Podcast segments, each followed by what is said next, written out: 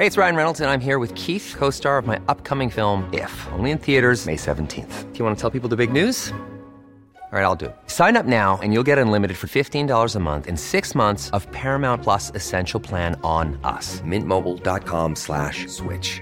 Upfront payment of $45 equivalent to $15 per month. Unlimited over 40 gigabytes per month. Face lower speeds. Videos at 480p. Active Mint customers by 531.24 get six months of Paramount Plus Essential Plan. Auto renews after six months. Offer ends May 31st, 2024. Separate Paramount Plus registration required. Terms and conditions apply if rated PG.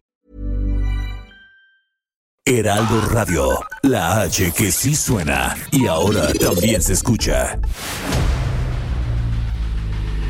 El dedo en la llaga. Había una vez un mundo en el que nadie creía. Un país de historias inexplicables. Una nación con personajes asombrosos. Santo Tomás tenía razón. Hay que ver para creer. El México increíble, las verdades que duelen, la voz de los que callan, el dedo en la llaga. Infórmate, diviértete, enójate y vuelve a empezar. El Heraldo Radio presenta El Dedo en la Llaga con Adriana Delgado.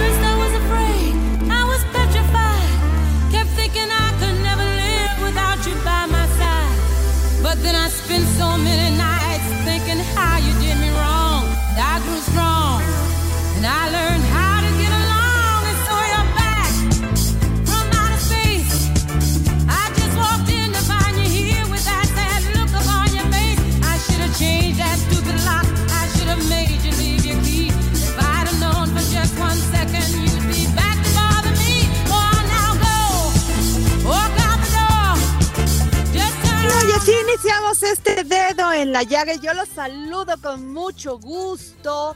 Adriana Delgado y todo el equipo que hacemos el dedo en la llaga. Otra semana más, un lunes. Solo por hoy vamos a ser felices, vamos a poner todo lo que esté en nuestras manos para serlo y para hacer feliz a los demás. ¿Y qué, qué les puedo decir? Yo estoy muy contenta porque la verdad me emociona mucho que ya la vacuna esté circulando, ahora sigue circulando, que ya se va a aplicar a mayores, mayores, adultos mayores de 60 años. Qué bueno, este es un gran paso. Eh, no saben el estrés que sentimos. Yo todavía estoy confinada por, por el COVID. Eh, pensé que mi prueba me había dado ya este, que estaba negativa, pero pues no, sigo en positivo. Ahora sí que en positivo y sigo en positivo. Pero bueno, pues hay que echarle ganas y por eso estamos escuchando esta mara- maravillosa canción de Gloria Gaynor, I Will Survive, porque así debemos de vivir todos los días, por lo menos en esta pandemia, pero sintiendo mucha emoción, porque debemos de dar gracias de tener vida, de tener salud, de que nuestros seres amados sigan con nosotros y pues que tenemos este programa y que tenemos trabajo y muchas otras cosas más que la vida nos da. Y nos vamos a poner el dedo en la llaga con Daniel Callejas. Gracias Adri, estas son las principales notas de la versión impresa en el Heraldo de México. El INE va a entregar a la Unidad de Inteligencia Financiera el padrón de candidatos federales y locales que compitan en las elecciones de 2021. La idea es que cuando termine el proceso de fiscalización de las campañas, los datos aportados ayuden a fincar responsabilidad de forma más precisa. Para rastrear si un candidato está recibiendo dinero ilícito para financiar su campaña, la UIF enviará al instituto detalles de sus operaciones, pero también de cualquier persona vinculada a sus actividades de campaña. Los detalles podrán incluir transferencias de recursos públicos a sus cuentas o envío de dinero de una cuenta de campaña a otras que aparentemente no tengan relación. También podrá remitir declaraciones anuales de impuestos sobre la renta, informes anuales sobre retenciones a terceros, así como nombres adicionales que muestren coincidencia en variables como domicilios, números telefónicos o correos electrónicos. Este convenio forma parte de los anexos que acordaron la semana pasada el INE y la UIF para intercambiar información.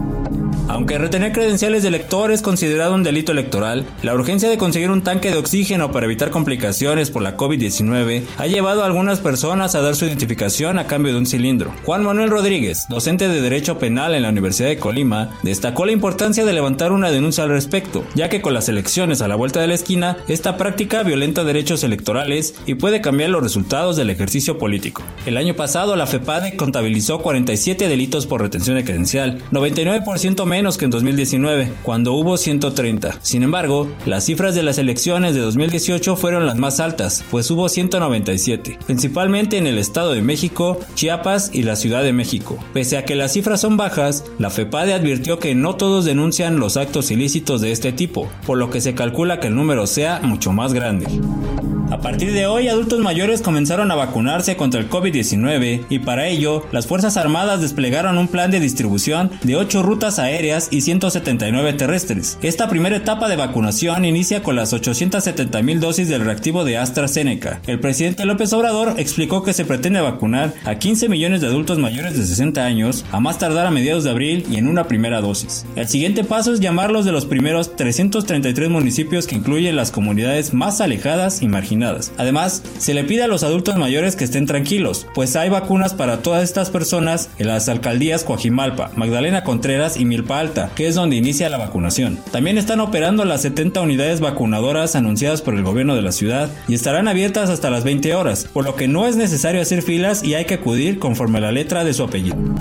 A poco más de una semana de iniciar con el programa de telerehabilitación post-COVID, la Clínica Multidisciplinaria de Salud por la Universidad Autónoma del Estado de México recibió casi 400 solicitudes de atención para apoyar a pacientes en fase de recuperación con rehabilitación pulmonar. El servicio es otorgado por expertos a través de Zoom, de manera gratuita para cualquier persona que lo solicite y no solo para la comunidad de la universidad. La importancia de estas consultas digitales es para que quienes se recuperen de la enfermedad se reincorporen a sus actividades diarias, mejoren su condición física, pero también el estado de ánimo, porque pueden enfrentar trastornos de sueño, estrés o ansiedad. En promedio, 7 de cada 10 pacientes que logran superar el coronavirus requieren fisioterapia, por lo que el IMSS les proporciona un tanque o concentrador de oxígeno. El presidente López Obrador garantizó que se darán vacunas contra el COVID-19 a las delegaciones mexicanas que compitan en los Juegos Olímpicos y Paralímpicos de este año. De esta manera, el gremio olímpico y paralímpico están incluidos como sector primordial en el Plan Nacional de Vacunación que inicia hoy. El Comité Olímpico Mexicano solicitó al secretario de Relaciones Exteriores, Marcelo Ebrard, que el gobierno reserve mil dosis para los cerca de 500 asistentes a la justa, que tendrán su aplicación entre mayo y junio para que las inmunizaciones sean efectivas en el evento que está pactado del 23 de junio julio al 8 de agosto de este año. En tanto, la expectativa de México es llevar de 120 a 150 atletas a Tokio 2020.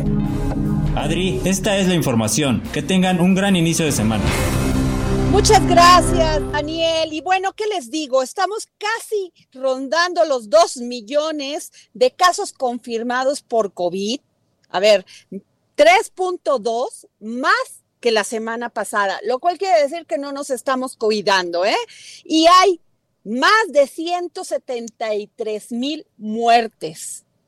Híjole, híjole, de veras que les digo con todo, hijo, que les o sea, me da mucho coraje porque nos tenemos que cuidar, nos tenemos que poner el cubrebocas, porque no va en juego nada más nuestra vida, sino la de los demás y tenemos que ser más responsables y amar un poco más a las personas, no solamente porque son nuestros parientes, sino sentir, es sentir que somos seres humanos y que queremos ser mejores todos los días. Sí les digo, por favor, pónganse el cubrebocas.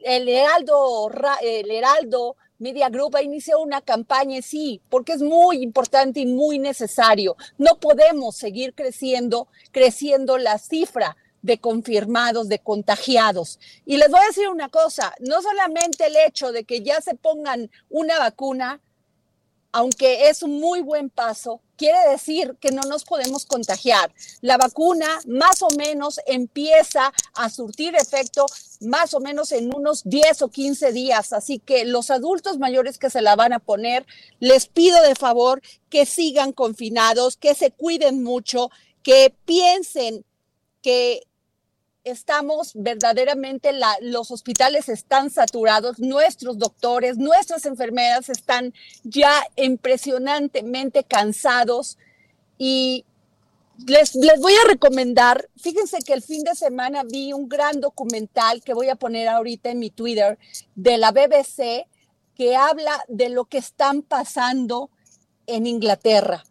Todo cómo se han saturado los hospitales y el sufrimiento y el estrés que ha provocado para que puedan entender a los médicos mexicanos. Pero bueno, tengo en la línea a mi querida Patti Ortiz Couturier. Patti, ¿cómo estás, querida este, presidenta municipal de la Magdalena Contreras? ¿Cómo estás?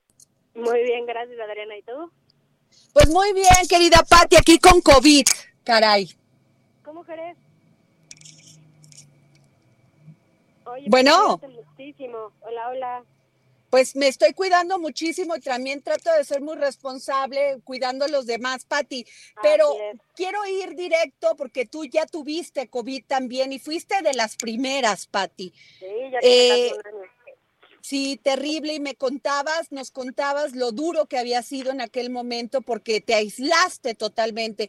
Pero una de las buenas noticias es que Magdalena Contreras es una de las, de las alcaldías donde ya empezaron esta campaña de vacunación para adultos mayores. ¿Nos puedes contar cuál ha sido pues todo lo que ha, sucedido el día de hoy, Patti?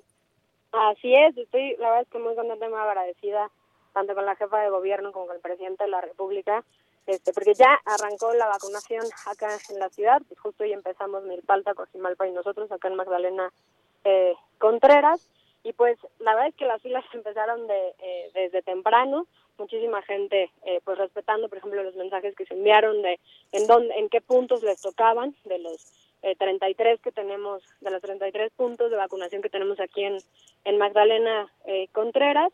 Y pues ya nosotros trabajando y coadyuvando este con, con el gobierno de México, el gobierno de la Ciudad de México, en temas de movilidad, seguridad, protección civil, estamos monitoreando todos los puntos de, vacunación, que el informe que, nos da nuestra jefa de gobierno hace unos eh, minutos es que aquí en Contreras van eh, poco más de eh, 5.200 eh, vacunas ya puestas, este, y esperando pues que esta semana se vacuna a todos los adultos mayores de, de 60 años acá en nuestra demarcación. Nos contaban acá y lo que estuvimos viendo es que en las filas pues la gente pues muy animada, este, preocupada en algunos puntos este, de la hora en la que iban a empezar, pero van avanzando ya los 33 eh, puntos desde hace ya varias eh, horas.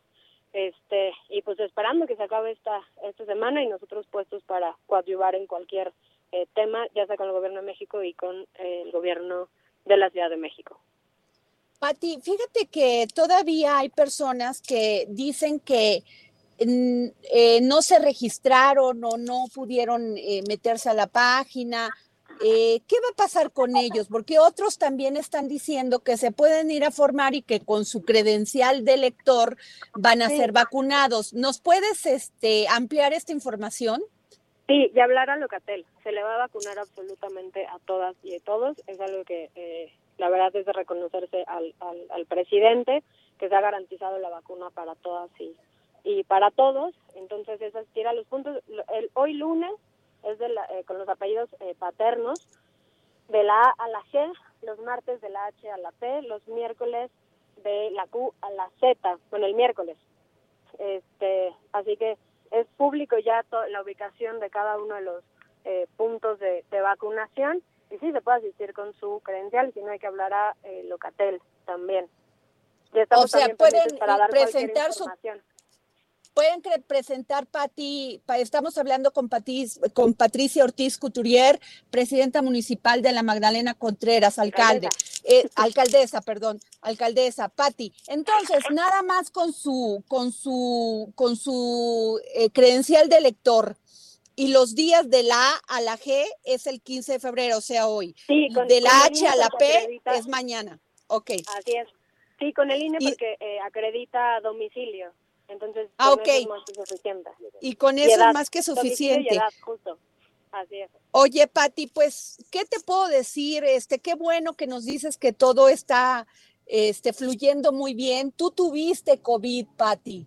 Ojalá nos puedas dar una recomendación para, porque muchas personas creen que se van a poner la primera dosis de vacuna y que este, ya pueden salir a la calle y, y que pueden volver a hacer su vida y ver, creo que no es así. dosis.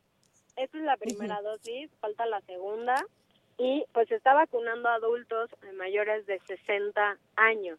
Eso no quiere decir que los demás vayan a estar exentos de contagios, así que como bien lo indicó la jefa de gobierno, hay que mantenernos eh, pues lo más que podamos en casa, hay que evitar fiestas tanto familiares como con amigos, hay que ir al super una persona, eh, hay que mantener la sana distancia, hay que eh, acatar pues, todos los cuidados que nos están pidiendo, que es el, el uso de cubrebocas, que el antibacterial, sana distancia, eh, hay que cuidarnos entre todas y todos. Esto eh, se está haciendo, la es que es un esfuerzo increíble el que está haciendo el gobierno de México y el gobierno de la Ciudad de México, pero tenemos que ser todas y todos muy, eh, muy responsables de cuidarnos para salvar todas las vidas que, eh, pues que se puedan. Así que está empezando la vacunación, todavía no vamos a estar vacunados todos, así que hay que cuidarnos y hay que cuidar a los demás. Justo como tú lo dijiste, que te estás cuidando y cuidando también a los demás.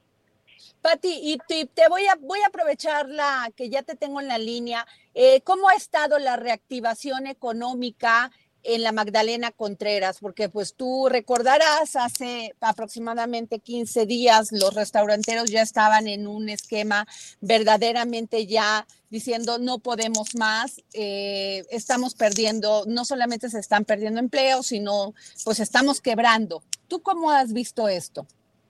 Se está trabajando mucho, siempre respetando el semáforo. Justo por eso es como bien importante respetar y acatar todas las medidas. En la forma en la que esto eh, nosotros lo respetemos, va a ser mucho más fácil empezar a cambiar de semáforo. Y eso implica eh, que las actividades económicas eh, puedan ir eh, recuperándose. El tema económico en Contreras es, eh, Co- Contreras depende mucho del comercio local. Entonces estamos trabajando mucho con los establecimientos mercantiles, con los tianguis, con los mercados, con todos los vendedores eh, para garantizar que eh, tengan y cumplan con todos los, eh, los cuidados dentro de los establecimientos. Y pues la gente sabe perfectamente bien que hay que cumplir con esto para poder eh, eh, trabajar. Así que en verdad el- de todo esto dependemos todas y todos. Así que Oye, hago nuevamente Pati, la invitación a u- una última, una última pregunta, porque nos están haciendo esto a nuestro, en nuestras redes sociales, nos están haciendo esta pregunta. ¿Cómo va a ser el procedimiento para los adultos que no pueden desplazarse al lugar de la vacunación, al lugar de vacunación? Hay un registro este, para con una unidad eh, como móvil que asiste a los domicilios, particularmente de, de, eh, las personas mayores de 60 años con alguna eh, discapacidad. Ok. O sea, eh, ¿y cómo lo podemos hacer? Por medio de Locatel, Pati. Por Locatel o el, go- el registro del Gobierno de México. Muy bien, pues ya escucharon ustedes a Patricia Ortiz Couturier, alcaldesa de la Magdalena Contreras. Gracias, Pati, por tomarnos la llamada. Muchas gracias, Adri. Cuídate mucho, estoy al pendiente. Gracias. Y bueno, nos vamos con la querida jefa Andrea Merlos. Descifrado con Andrea Merlos. Está linda, qué bueno escucharte. ¿Cómo Ah, estás? jefita, pues agradeciendo tu cariño, tu paciencia, todo tu apoyo. ¿Qué decirte? Eres una de las mujeres que más quiero y respeto. Ah, yo Pues, también a ti, ac- Adri, y, y todos estábamos esperando para que ya te sintieras mejor y pudieras estar al 100%, aunque yo sé que todavía ahí va poco a poco. Pero Fíjate eres muy que fuerte, Adri, lo abrazo. Gracias, jefa. Fíjate que les quiero decir esto. Tengan mucho cuidado porque me pasó algo muy singul- muy especial. Como eh, cuando tienes COVID sientes mucho estrés, yo no me daba cuenta que en la noche, pues al dormir, estaba apretando la mandíbula. Y pues no sabes los dolores de, de- de muscular y de muelas, este jefa Merlos, por Wow. el estrés que provoca esto y sin poder ir al doctor, al dentista. Lo bueno Claro. es que mi dentista es muy amable y ya me recomendó qué hacer, pero sí les digo una, les doy un consejo, chequen eso, porque el estrés cuando tienes COVID y sobre todo cuando pierdes el olfato, pues sientes a veces que no puedes respirar, pero estás respirando, ¿no? Gracias a Dios. Entonces, sí, chequen, chequen eso porque creo que, o sea, puede uno, así platicándolo, pues aminorar el susto, ¿no? Y bueno, Claro. jefa, cuéntanos, qué gusto, ya están vacunando a los adultos mayores. Sí, caray, la verdad es que yo hoy quiero dedicar este espacio que, que me haces el honor de tener, Adri, porque, pues como sabemos, hoy se instalaron los puntos de vacunación en la Ciudad de México, pero en todo el país. En Tabasco están vacunando en los autos, que me pareció muy asombroso. Este, en varios estados están vacunando, no así en el norte por el tema de los apagones. Pero bueno, lo que les quiero decir es la importancia del tema de los adultos mayores, de cuidarlos y de hacer todo este sacrificio que sí está muy duro, Adri, porque sí está muy cañón verlos este, horas y horas formados, pero el drama de los adultos mayores en México por tema de COVID es mucho, muy fuerte, porque a diferencia de otros países donde la OMS registra que el promedio de la edad de muerte es de 85 años, Adri, en México es de entre 60 y 69 años. Que es Qué una edad en la que todavía nuestros adultos mayores están muy fuertes. La mayoría están todavía en una vida hasta laboral, ¿no? Entonces, claro que hay un tema ahí de 173.771 defunciones totales registradas hasta el, el 14 de febrero. Más de 109.571 ocurrieron en mujeres y hombres con una edad de 60 años o más. Es decir, que la OMS está determinando que sí, el mayor porcentaje de muertes por COVID es el de lo- nuestros adultos mayores. Y digo nuestros, Adri, porque todos tenemos un adulto mayor cerca, nuestros padres, nuestros tíos, ¿no? Este, hay alguna referencia siempre de alguien por el que estamos preocupados, por el que estamos este, haciendo todo porque Claro. esté bien. Pero el tema de que se estén, eh, que los fallecidos estén en una edad todavía tan vital de entre 60 y 69 años, sí tiene, nos tiene en el foco eh, de la OMS porque no se están explicando bien qué pasa. Y hay un reporte más que dice que toda esa mala salud que arrastramos desde jóvenes, y que la verdad somos muy responsables en este asunto de salud, porque ven que en México l- las enfermedades, estos que le llaman de morbilidad, que, que son, digamos que muy comunes y que de repente no nos las tomamos en serio, les pegan muchísimo. El número uno, Adri, es la obesidad. El Así número es. dos es el tabaquismo y de ahí la diabetes, la hipertensión y demás. O sea, tenemos adultos mayores con sobrepeso que no están pudiendo ganar la, la batalla del COVID y eso, digamos que es un asunto muy, pues muy fuerte. Hay un grupo técnico que se llama de asesor en vacunación. Ellos están recomendando que también, si tú tienes un adulto mayor, que hagas todo el esfuerzo, si tiene alguna de estas enfermedades, por sí eh, darle la vacuna y que sepamos que esto no acaba aquí, Adri, porque son 21 días en los que hay que estar observando a nuestros adultos mayores, hay que tener toda es- esta red, ¿no?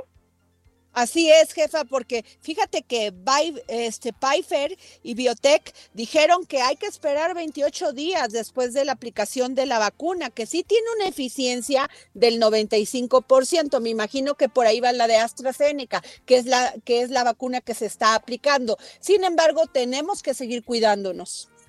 No, y además, Adri, como dices tú lo de la mandíbula, es impresionante cómo hay ciertos, digamos, reacciones que está teniendo la gente también a la vacuna y que no hay que minimizarlos. Y cuando les recomiendo que tengan protocolos, es tengan un médico ahí medio de cabecera, que puedan consultar desde su WhatsApp, ¿no? Este, desde el celular, para saber si a tu adulto mayor en estos días le da temperatura, si es normal o no, si le da tos, si le da alguna reacción alérgica, porque sin duda alguna ellos nos requieren ahorita todos los cuidados. Y sí quiero decirles algo, Adri, creo que tú vas a coincidir conmigo. Parece muy pesado todo esto que están pasando los adultos mayores, pero lo más es lo más importante, que es que estén vacunados y que podamos empezar a no extrañarlos y a no perderlos, Adri, porque el sistema de- de- del COVID les está haciendo mucho daño. Así es, jefa Merlos, pues eh, hay que cuidarnos y ya esperar que se vacune a todo los a todos los adultos mayores, jefa Merlos, y muchas gracias como siempre por darnos los- la oportunidad de escucharte. Gracias a ti, Adri, querida, te mando un fuerte abrazo. Gracias y nos vamos a un corte aquí en el dedo en la llaga, no se vaya porque vienen temas muy importantes para todos.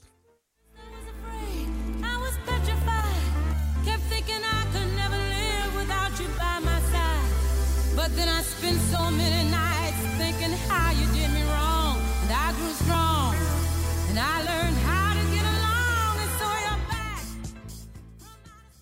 Es un gusto saludarlos y saben, con el fin de detectar casos de COVID-19 en una etapa temprana, JLN Labs y Soriana implementan módulos de servicio accesibles en diferentes estacionamientos de las sucursales. Comenzamos con Ciudad de México, Estado de México y Jalisco esta semana y las siguientes se extenderán a Puebla, Querétaro, Coahuila, Sinaloa y Nuevo León. Para mayor información, llamen al Centro de Atención a Clientes Soriana 81 83 29 92 52. También en heraldodemexico.com.mx o en el Instagram de arroba jln-labs. Continuamos.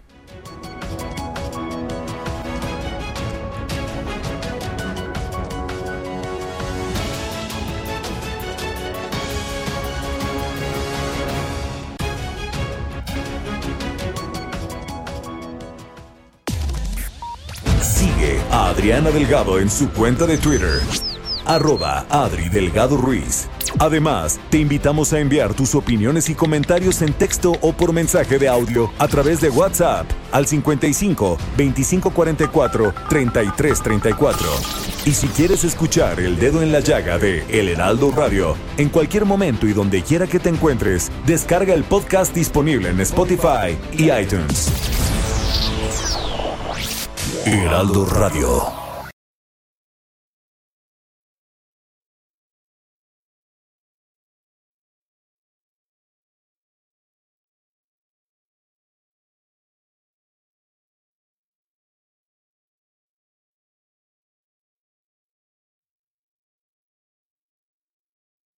Heraldo Radio. Sigue a Adriana Delgado en su cuenta de Twitter en arroba Adri Delgado Ruiz. Y envíanos tus comentarios vía WhatsApp al 55 25 44 33 34 o 55 25 02 21 04. No, y regresamos aquí a Dedo en la Llaga en la 98.5 FM y en todo el país. Créanme, el Heraldo crece y crece bien. Y bueno, fíjense que tengo una información que es importante. La, la Comisión Federal de Competencia Económica, COFESE, remitió al Congreso de la Unión una opinión en la, REC, en la que recomienda no aprobar en los términos propuestos la iniciativa con el proyecto de decreto por el que se reforman y adicionan diversas disposiciones de la ley de la industria eléctrica, ya que podría afectar severamente el proceso de competencia y libre concurrencia en los eslabones de generación y comercialización de energía eléctrica. De entrar en vigor, esto podría traducirse en tarifas finales de suministro eléctrico más altas que deberán pagar los consumidores o el gobierno mediante subsidios. ¿Qué tal? Eh? Y nomás les digo una cosa, se fue la luz en toda esta zona del Estado de México, en Gilotepec y sus alrededores, y yo me pregunto, ¿qué pasa con los hospitales en estas zonas que tienen a gente que está contagiada por COVID y que además tienen pues un, un este, pues el oxígeno y todos estos respiradores. La verdad, la Comisión Federal de Electricidad nos tiene que, estar informando si va a haber apagones y además también cuál va a ser la afectación a la ciudadanía. En fin, pero nos vamos con José Luis Camacho y el Handicap 2021 porque se va a poner bien y se van a poner buenas estas elecciones. Rumbo a las elecciones. Handicap 2021 con José Luis Camacho.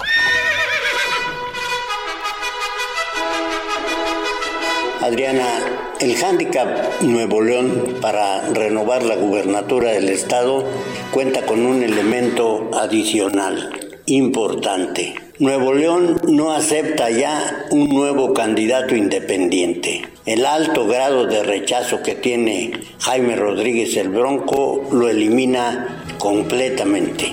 La disputa se está centrando entre el PRI y Morena. Morena lleva como candidata a la exalcaldesa de Escobedo, Clara Luz Flores. Ella tiene ahorita un hándicap a resolver, el apoyo de Tatiana Cloutier, quien todavía no se ha sentado a dialogar con ella. El PRI tiene muchas posibilidades de ganar con Adrián de la Garza, quien ya ha sido dos veces alcalde de manera consecutiva y ahora tiene tres puntos arriba de la morenista Clara Luz Flores. En el caso de Movimiento Ciudadano, pues es un verdadero desgarriate. El candidato que pintaba muy bien, Samuel Magaña, se desdibujó por los errores que cometió al no cuidar las redes sociales y salir con su esposa en una serie de eventos que realmente le ganaron el calificativo de ser un personaje machista y sobre todo muy ostentoso en lo que se refiere a sus posibilidades económicas. Para acabarla de complicar, Samuel Magaña no se ha puesto con Luis Ronaldo Colosio Riojas para tener una eh, unidad de movimiento ciudadano en el estado de Nuevo León. Y finalmente el PAN, Adriana, postula a un desdibujado candidato, Fernando Larrazábal, que en realidad es un representante de la vieja guardia panista que no tiene ninguna posibilidad. Creo que el hándicap Nuevo León se resolverá con las candidaturas a diputados locales y a diputados federales que postulen tanto el PRI como el partido de Morena. Allí se estará resolviendo la candidatura de el próximo gobernador de Nuevo León. Muchas gracias, querido José Luis, como siempre, muy acertados tus comentarios. Y bueno, ¿qué les cuento, eh? Este 2021 los partidos políticos registraron a mujeres para contender por las gobernaturas en los estados donde es menor su capital político, económico y electoral, por lo que su posibilidad, yo no digo que no vayan a ganar, pero es casi, casi muy corta y muy nula pero yo siempre, o sea, todavía como que no me queda claro, siento que los partidos políticos están simulando ofrecerle a, mujeres estas candidaturas que pues no tienen ninguna posibilidad de competencia.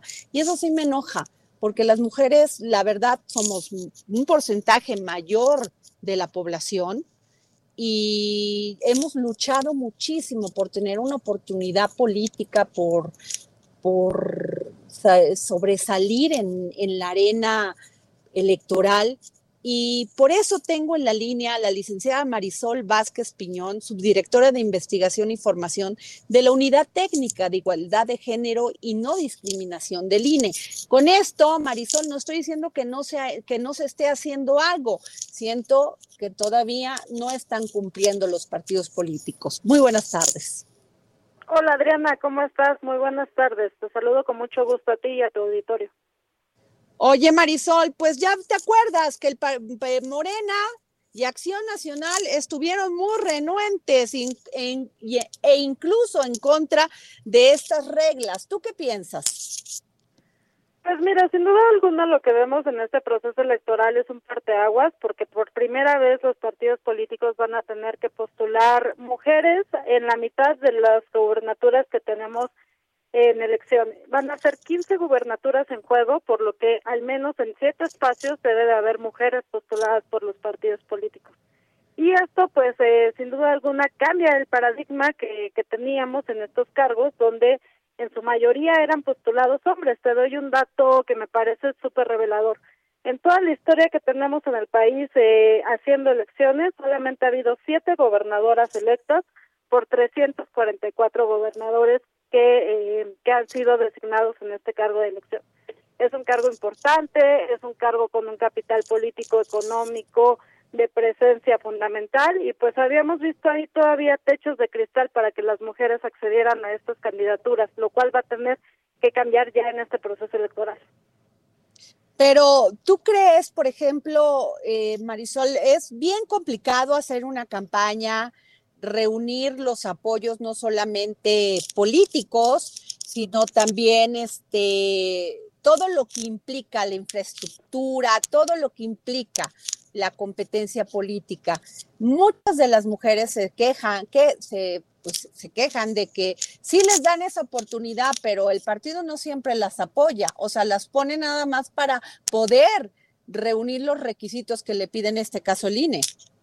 Sí, por supuesto. Mira, yo creo que debe de haber un compromiso real de los partidos políticos, no solamente para postular mujeres, sino para acompañarlas también en los procesos de las campañas políticas, para darles los recursos económicos necesarios para poder ser competitivas, darles el respaldo tanto material, de personal que requieren. Este, todo este acompañamiento es sin duda fundamental si es que queremos que más mujeres lleguen a ser gobernadoras. Y algo que me parece importante es que eh, ya algunos partidos políticos han hecho sus postulaciones o han dicho, gracias a la sentencia del tribunal, en qué entidades va a haber mujeres. Y hay algunas entidades que me parece que es muy probable que ahora sí tengamos gobernadoras. Una de esas entidades es Tlaxcala, donde ocho partidos políticos están postulando mujeres. Otro es Baja California, donde hay seis partidos políticos que postulan mujeres. Colima igual va a haber seis mujeres en la boleta. Entonces va a haber algunos estados donde eh, pues haya mayor probabilidad de las mujeres que puedan ser electas como gobernadoras, pero eso requiere el acompañamiento de los partidos políticos en toda esta etapa, ¿no? No solamente registrarlas, sino acompañarlas eh, en igualdad de recursos, en igualdad de condiciones, como lo harían con los otros candidatos hombres, ¿no? Pues sí, o sea, eh, en este momento, ¿cuántas mujeres van a ser candidatas, este Marisol? ¿Me puedes eh, recordar ese dato? Mira, tenemos 15 gobernaturas en juego y al menos 7 tienen que ser para mujeres. Algunos partidos políticos ya definieron los, las entidades donde van a participar mujeres.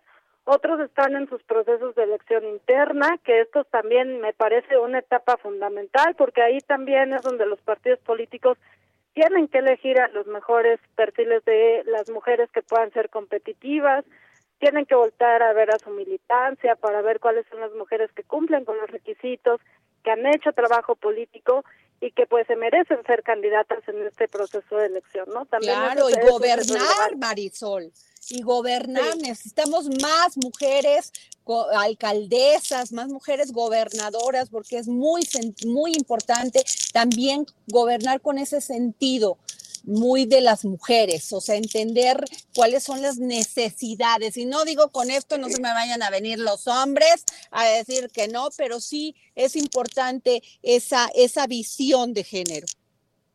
Sí, yo coincido contigo, o sea, ¿para qué queremos que haya más mujeres? Para que haya otros puntos de vista también en la política mexicana. O sea, si somos la mitad de la población en el país, tenemos que tener la posibilidad de estar en la mitad de los espacios de toma de decisiones y eso eh, es parte de la reforma constitucional de paridad aprobada en el año de 2019. Entonces, es una ley, no va no va a haber eh, paridad en cierto tiempo, está en la Constitución, no es temporal y los partidos políticos van a tener pues que mejorar sus prácticas, sus procedimientos, acompañar a sus candidatas si es que se quieren ver favorecidos también con triunfos en estos estados, ¿no? Pero bueno, muchísimas gracias, licenciada Marisol Vázquez Piñón, subdirectora de Investigación y Formación de la Unidad Técnica de Igualdad de Género y No Discriminación del INE. Muy buenas tardes. Gracias, Marisol. Muchas gracias, Adriana. Hasta luego. Y bueno, nos vamos con Bernardo Noval para conocer todo el tema de, de, pues de la cultura Ay, perdón, tenemos en la línea Juan Cepeda. Muy, perdóname, es que aquí estoy hecha bolas con, con mi producción que me dicen una cosa y otra. Pero Juan, ¿cómo estás?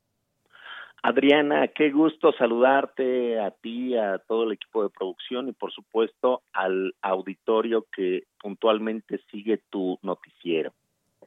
Oye, Fíjate que yo leí una información hoy, este senador, y yo la verdad me, me quedé así como que no entendí muy bien y dije, mejor hay que preguntar, como siempre. Fíjate que dicen, darán más poder a la, a la FGR contra el crimen organizado.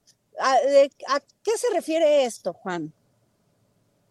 Bueno, tú sabes que actualmente hay un debate en el Senado de la República porque eh, nos acaba de llegar un predictamen de Comisiones Unidas de Justicia y Estudios Legislativos que tiene que ver con, con la reforma de ley a la Fiscalía General de la República. Eh, sin embargo, es un predictamen que todavía no se discute en comisiones y tiene varios puntos. Eh, eh por un lado, como bien lo dices en tu nota, eh, dentro de lo que establece ese predictamen, eh, pareciera que está fortaleciendo a la Fiscalía General de la República contra el crimen organizado. En varios de sus rubros, eh, pues tú sabes que la delincuencia organizada puede destacarse en temas como lavado de dinero y ahorita con este asunto del papel tan importante que la unidad de inteligencia financiera ha venido generando en el combate del lavado de dinero o dinero de dudosa procedencia a la Fiscalía General de la República le está este predictamen enviando una serie de funciones que ahorita están eh, distribuidas en otras dependencias, entre ellas la UIF.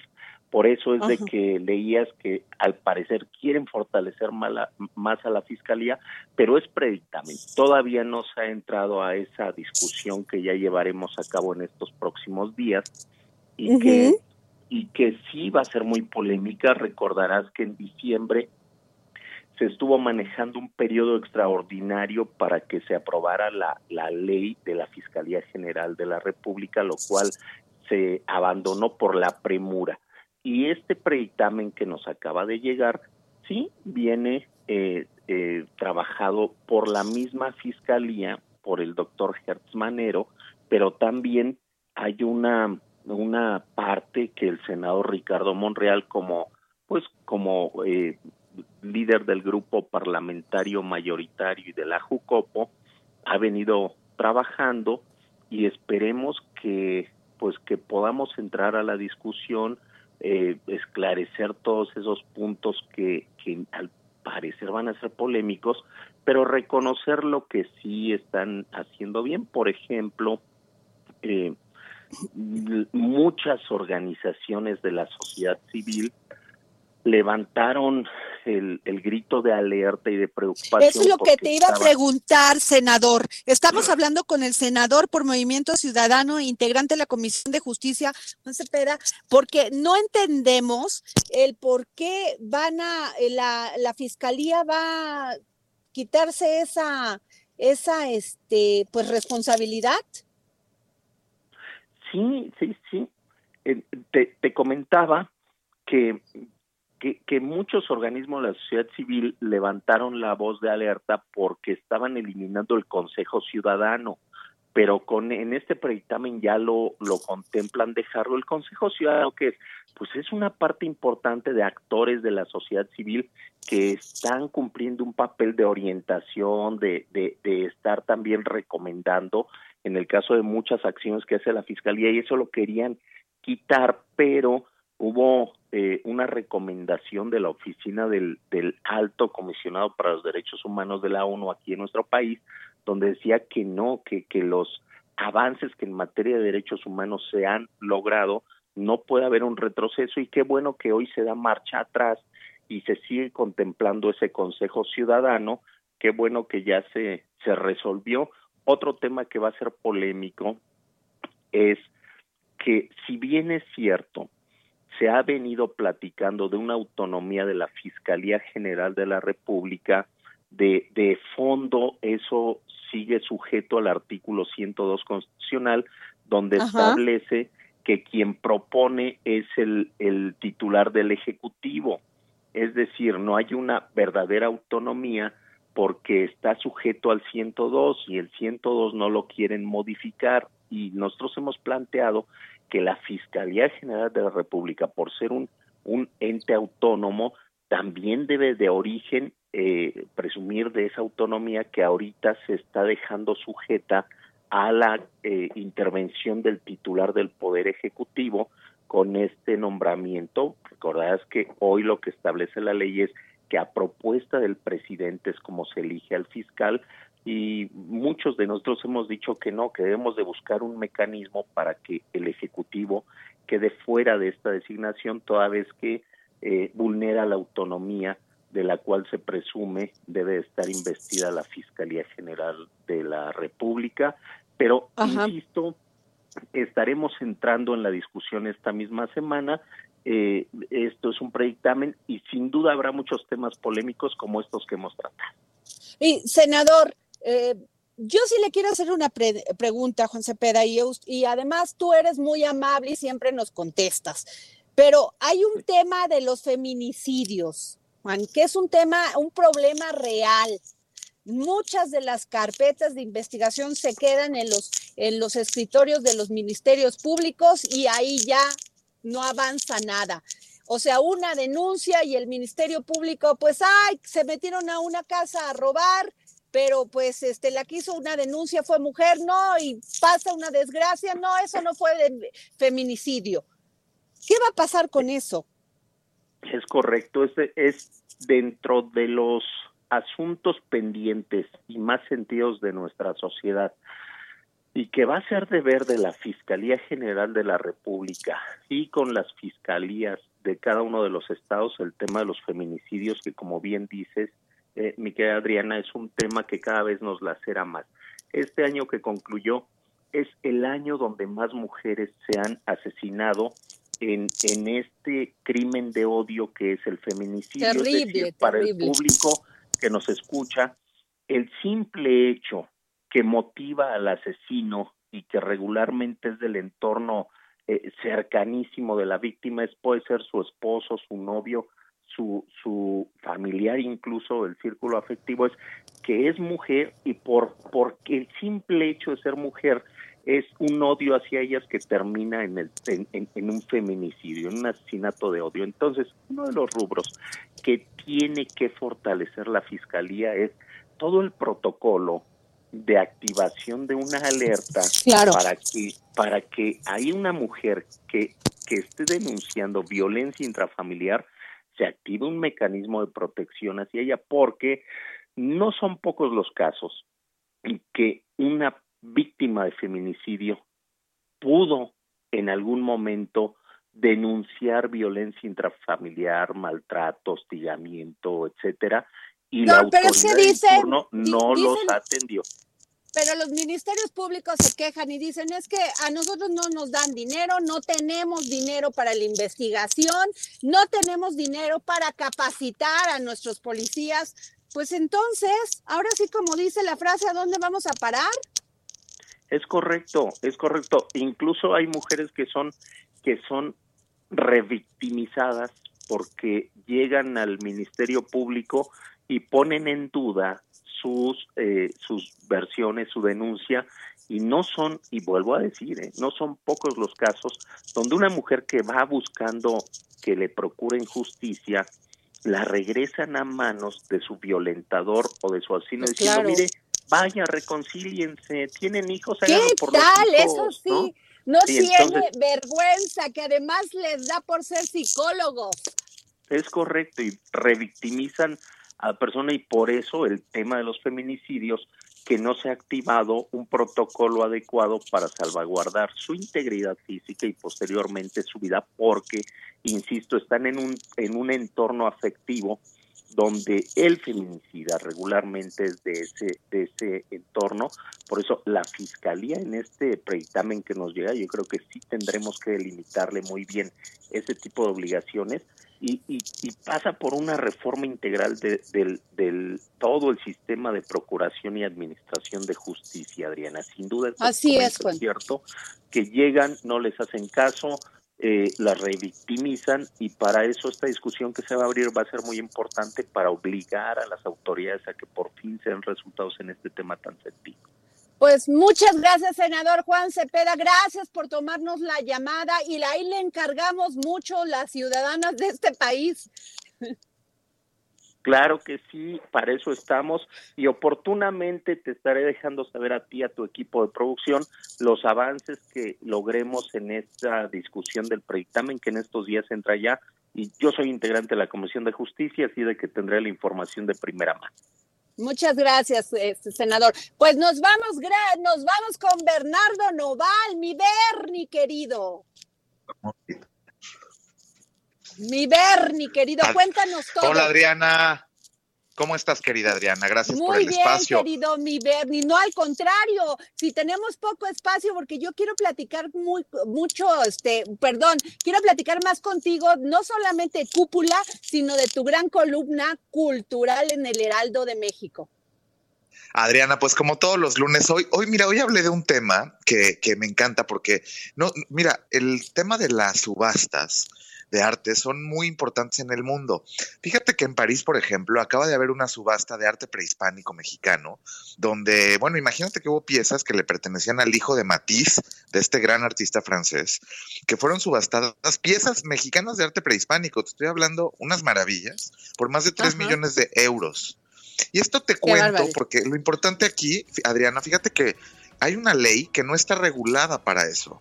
Y, entonces en el mundo se vende el arte mexicano más caro que en nuestro país. Podríamos generar de ahí capital para la inversión en la cultura, Adriana, si la ley estuviera regulada. Entonces, esto es una llamada a la atención de nuestras autoridades, por supuesto, y de todo el mundo, los artistas, para que el arte mexicano Dime, pero no te quiero interrumpir porque yo creo que este es un tema muy importante. ¿Me permites llamarte mañana y entrar contigo el, programa? claro este que sí, Adriana. la llega y platicar más a fondo sobre este tema? Claro que sí, Adriana. Es un placer y nos hablamos mañana. Gracias, mi Bernie querido. Y ya nos vamos. De nos... El Heraldo Radio presentó El Dedo en la Llaga con Adriana Delgado. Heraldo Radio.